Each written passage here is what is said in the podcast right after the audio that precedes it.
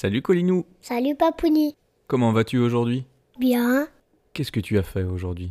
Bon, je suis allée à l'école, j'ai fait ma dictée. Et tu l'as réussi? Ah oui Ah c'est cool ça, félicitations. Alors, pourquoi est-on là aujourd'hui? Bah, Pour faire une histoire Effectivement. Par contre, celle-ci est particulière. Bah oui, c'est déjà la deuxième saison du coup. Qu'a-t-on inventé pour cette nouvelle histoire? Oh, ça va raconter bah, un truc avec une petite fille qui a deux frères et, elle va, et à, la fin elle va combattre quelqu'un. Et comment elle se nomme cette petite fille? Aria. Tu vas interpréter un personnage dans cette nouvelle saison? Bah oui. Pipoli. Est-ce que tu peux déjà nous en dire plus sur lui? C'est un chevalier protecteur d'Yggdrasil. Yggdrasil? Mais qu'est-ce que c'est que ça? Ça, vous verrez bien dans l'histoire. Ok, je n'insiste pas. Qu'est-ce qu'on dit alors? C'est parti Les histoires inventées de Colinou et Papouni. Avec papa, on vous partage les histoires qu'on imagine avant de s'endormir.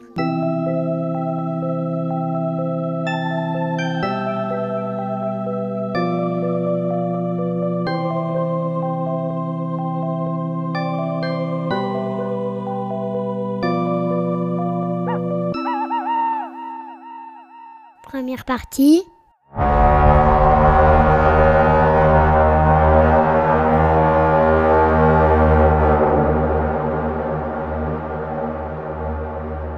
Aria et son écureuil, Ratatosk, aimaient se promener dans les bancs enneigés qui entouraient le village de Midgaros.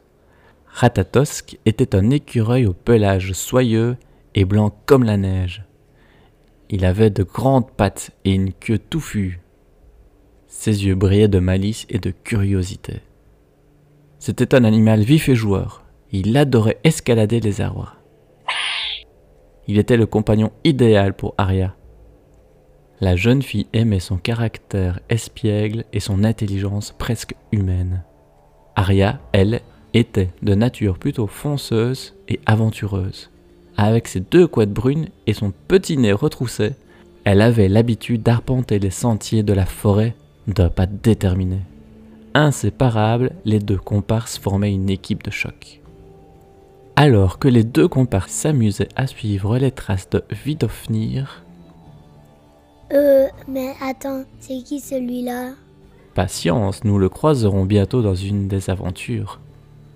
Je disais donc, alors que les deux comparses s'amusaient à suivre les traces de Vidofnir, Aria crut entendre un bruit étrange. Elle s'arrêta net et tendit l'oreille.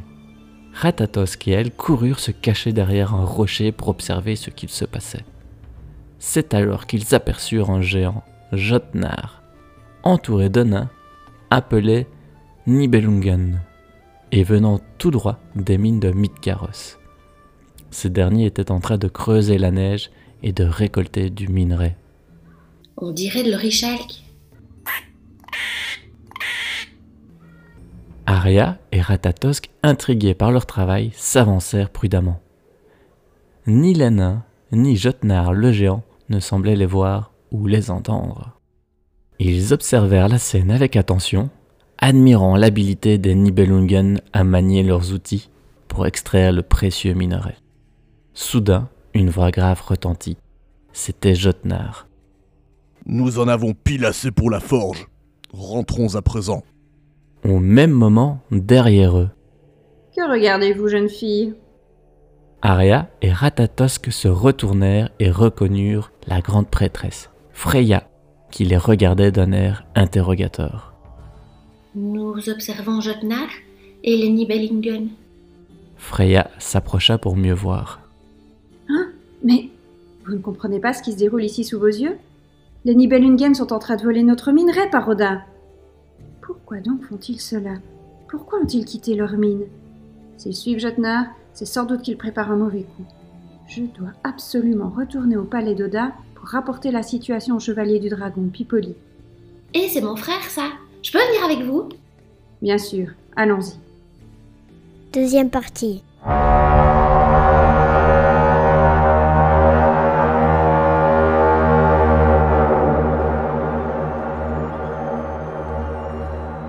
Les voici toutes deux parties sur la route du palais d'Odin. Ratatosk se cramponnait sur l'épaule d'Aria. Pendant ce temps, Jotnar était déjà de retour dans les mines. Il se dirigea vers le temple où l'attendait et Yuma Baba. Cette redoutable sorcière venait d'un autre royaume. Les plus fidèles d'entre vous la connaissent déjà grâce à la saison 1 et aux aventures dans le pays des jouets perdus. Yuma Baba avait fait alliance avec Jotnar, le géant de glace, pour cette fois s'emparer du pouvoir d'Yggdrasil. Yggdrasil est un immense frêne qui se trouve au centre du monde. Il s'étend aux quatre coins du monde, dans les océans, sur les montagnes et même dans les mines des Nibelungen.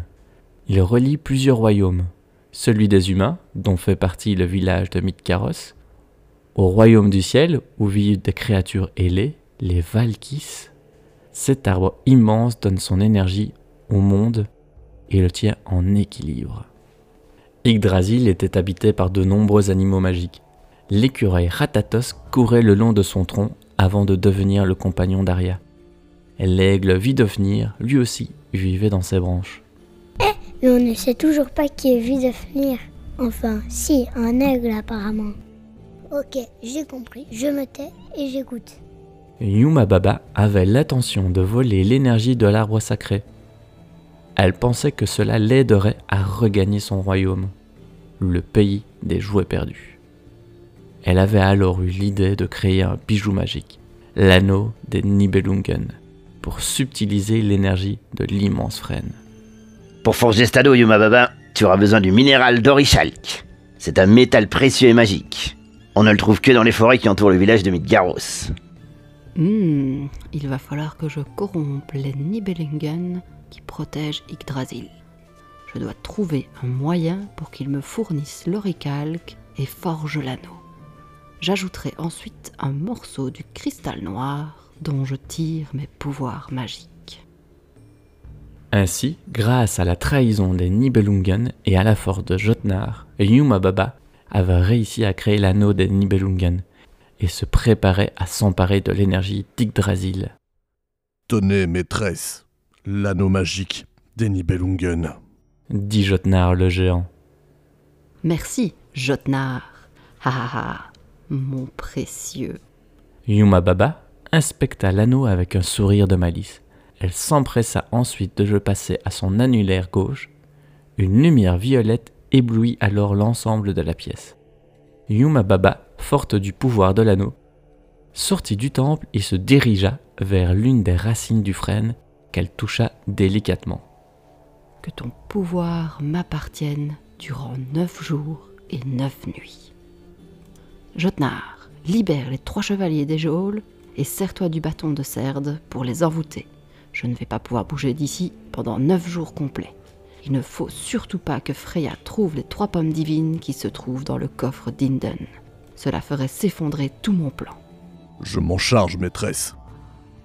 Jotnar libéra les trois chevaliers et les envoûta grâce au bâton de Cerde. Il leur ordonna ensuite de partir à la recherche des trois pommes divines. Ces chevaliers étaient Frodi de Gullingbirsti, chevalier du sanglier, Sigmund de Granit, chevalier du cheval, Udgar de Garm, chevalier du chien. Ce que Yuma Baba ignorait, c'est que le coffre d'Idun se trouvait dans le palais d'Odin, et que la grande prêtresse Freya était en charge de la protection de celui-ci, et qu'elle avait pris soin de le faire fermer à l'aide de trois clés. Troisième partie.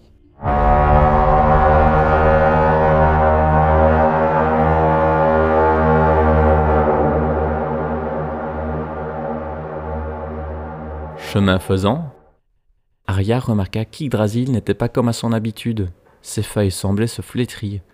Freya l'avait remarqué elle aussi. Dépêchons-nous, Aria. Pipoli doit déjà nous attendre. Au palais, Pipoli, le chevalier du dragon, vit arriver la grande prêtresse, Freya et sa petite sœur. Que fais-tu ici, Aria? J'ai découvert que les Nibelungen et le géant Jotnar volaient le minerai de Richalk. Freya a accepté que je l'accompagne pour te prévenir. En chemin, nous avons remarqué qu'Yggdrasil semblait malade. Je crois qu'il se passe quelque chose d'inquiétant, Pipoli. Répondit Arya. Ce que dit ta sœur est exact. Jotnar prépare quelque chose de terrible. Il faut découvrir au plus vite ce qui se passe. Quelque chose me dit que la disparition de Frodi, Udgar et Sigmund est liée à tout cela. J'ai peur que ce minerai ne serve à forger l'anneau de Nimelungen, le seul qui puisse détruire Yggdrasil. Si, comme nous le pensons, Yggdrasil est malade, ou pire encore, nous devons le soigner sans plus attendre. Pour cela, il faut ramener les trois clés qui ouvrent le coffre d'Idun. Ce coffre contient trois pommes divines dont le pouvoir permettra de soigner Yggdrasil. En attendant les pommes divines, je vais utiliser les pouvoirs de mon collier de Brisingar pour ralentir la maladie. Prends garde à toi, Pipoli. Chaque clé est protégée par un dragon. Ne vous inquiétez pas, grande prêtresse Freya. Mon armure a été confiée par l'un d'eux. Va venir le dragon. Nous pourrons considérer que sa clé est déjà en ma possession. Laisse-moi t'accompagner, Pipoli. Ratatosk et moi pourront t'aider à communiquer avec les dragons. D'accord, mais avant, allons chercher notre grand frère Frankie. Il sera nous aider. Il nous fera gagner du temps pendant notre voyage. Et nous savons à quel point le temps presse, au vu de la couleur des feuilles d'Yggdrasil. Frankie était un ingénieur talentueux et très créatif. Depuis tout petit, il était fasciné par les machines et il adorait inventer de nouveaux appareils. Il avait passé de nombreuses années à étudier et à s'entraîner pour devenir l'un des meilleurs ingénieurs du royaume. Parmi ses inventions les plus récentes se trouvait une machine à voyager au cœur d'Yggdrasil. Cette machine, nommée le Skudge, était capable de les transporter à travers l'arbre sacré en un clin d'œil. Il pourrait ainsi se déplacer plus facilement pour trouver les clés et vaincre les dragons. À bord du Skudge, Pipoli avait revêti son armure du dragon. Jotnar le géant, nous allons mettre fin à tes agissements. Par Rodin, pour le bien d'Yggdrasil et de tous les habitants du royaume. Je m'engage à tout faire pour te stopper. Arya tenait Ratatosk dans ses bras. Je compte sur toi, Ratatosk. Tes pouvoirs nous aideront, j'en suis sûre. Parodin, pour Yggdrasil, je protégerai Midgaros. Frankie, assis aux commandes, faisait ses derniers réglages. Je trouve ça hyper cool qu'on puisse enfin vivre une aventure tous les trois, les gars.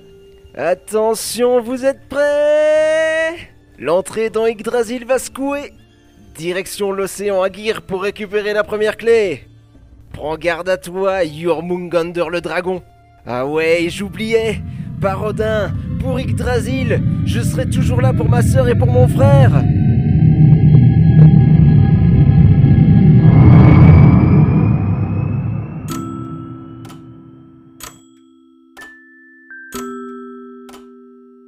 Et n'oubliez pas, vivez des aventures, imaginez des histoires et surtout vivez vos rêves.